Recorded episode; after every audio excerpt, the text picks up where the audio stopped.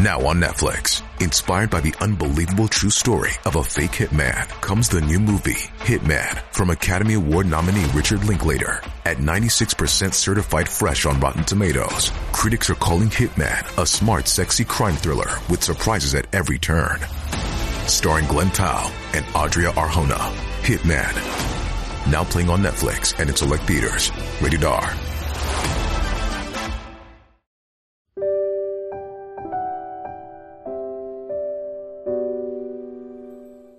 一花一世界，一叶一如来。大家好，欢迎收看佛禅。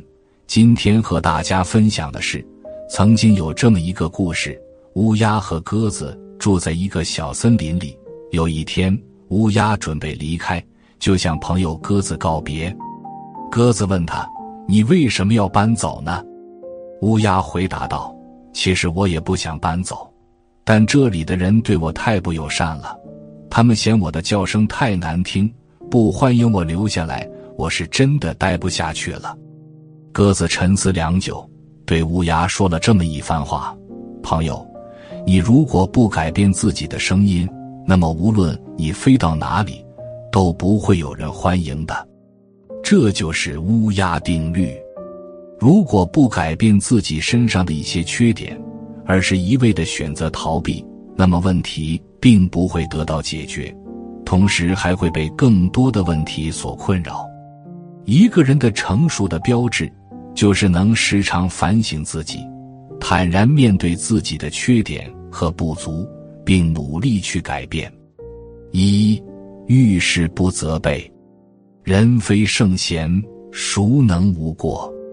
每个人都有可能会犯错，没有人是完美的。一味的指责。只能让事件更加的恶化。遇事不责备养，不仅体现了一个人的修养，也会让事情更好的处理。大文豪苏轼因为朝廷之争，被张敦屡次迫害，一路被贬，坎坷崎岖。最远的一次，被贬到了一去一万里，千之千不还海南。恶劣的气候环境。折磨着苏轼的身心意志，但是再绝境，他也依然云淡风轻，一笑置之。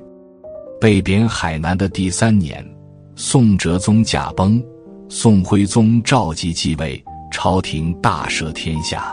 张敦的儿子生怕苏轼回来会报复，连夜写信给苏轼求情，希望可以网开一面。然而。苏轼并没有报复这位曾经迫害过他的政敌，反而给他寄去药方，要他保重身体。他在的回信里写了这样一句话：“但以往者，更说何意？唯论其未然者而已。一切都过去了，就不必再提了。好好保重身体吧。”面对张敦过去曾给他的伤害，苏轼选择不再计较。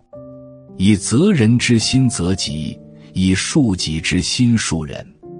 事情已经发生，即便再责备也无济于事，只能是徒增烦恼。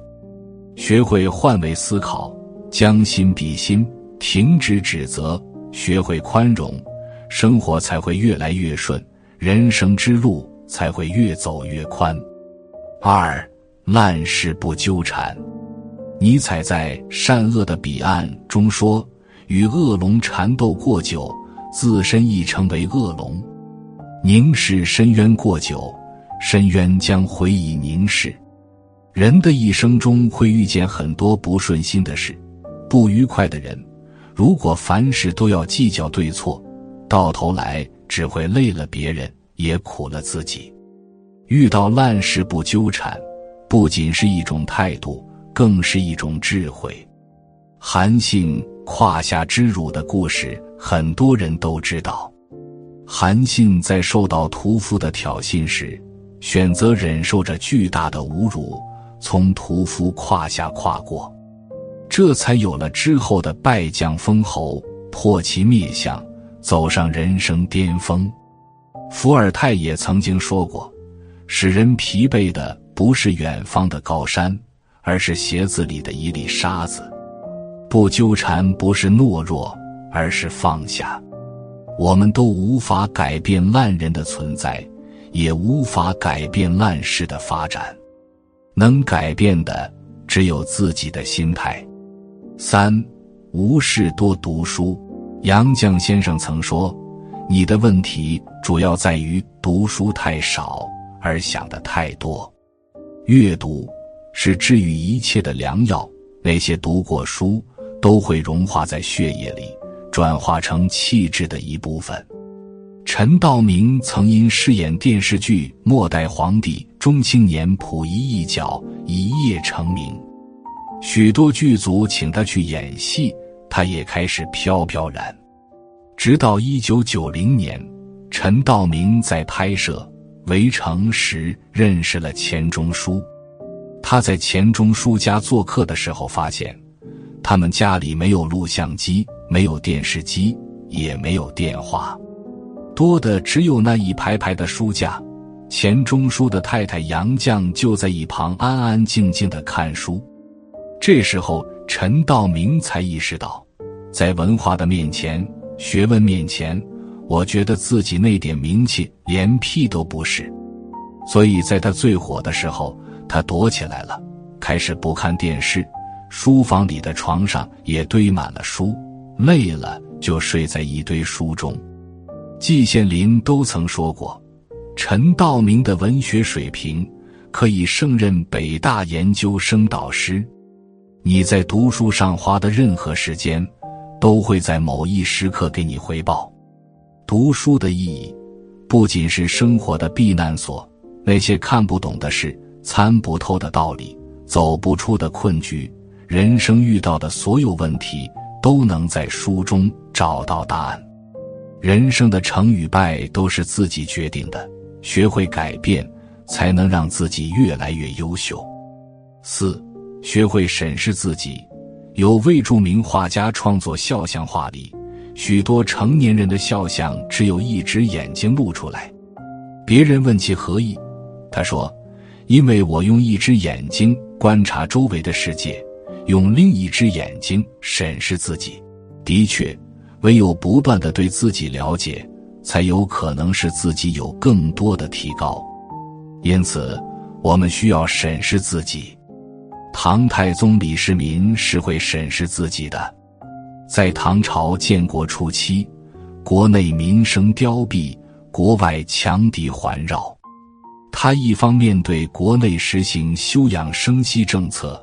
加大对民生生活的改善，一方面对外采取怀柔，既保证边境安宁，又让使百姓安居乐业。一段时间后，国内实力逐渐增强，他积极采取对外战争，打败敌人，最终获得万国来朝，称之为天可汗。李世民是会审视自己的，他根据自身实力定位自己。从而有力的将主动权放在自己身边，大成谋国，使大唐王朝走向太平盛世。以铜为镜，可以正衣冠；以人为镜，可以知得失。学会审阅自己，就是把自己放在傍观者的角度，端详自己，校定自己，反思本人。人们常说：“英明如镜。”清似水，多照照镜子，能力取长补短，才干在生涯中、工作中做到有的放矢。心理学家王浩平说：“当你遇到能够转变的事情时，请学会充足掌握；当你碰到无奈抉择的事件时，请学会坦然接收。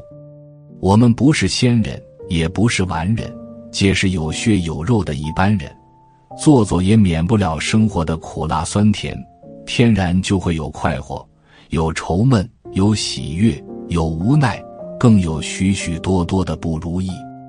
假如一个人只靠别人的懂得容纳过日子，那就永远无法成长。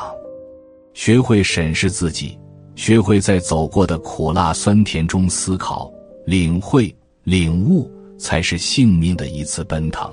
审视自己是情商修炼的基本，它能构成健全的人格构造，培育良好的道德素质。诚然，金无足赤，人无完人。充分的意识自己的缺点，这自身就是一种自我革命跟自我超出。缺陷的存在存在必定的客观偶然性。问题的要害不在于毁灭毛病，而在于我们是否采用办法让它的负面影响施展最小。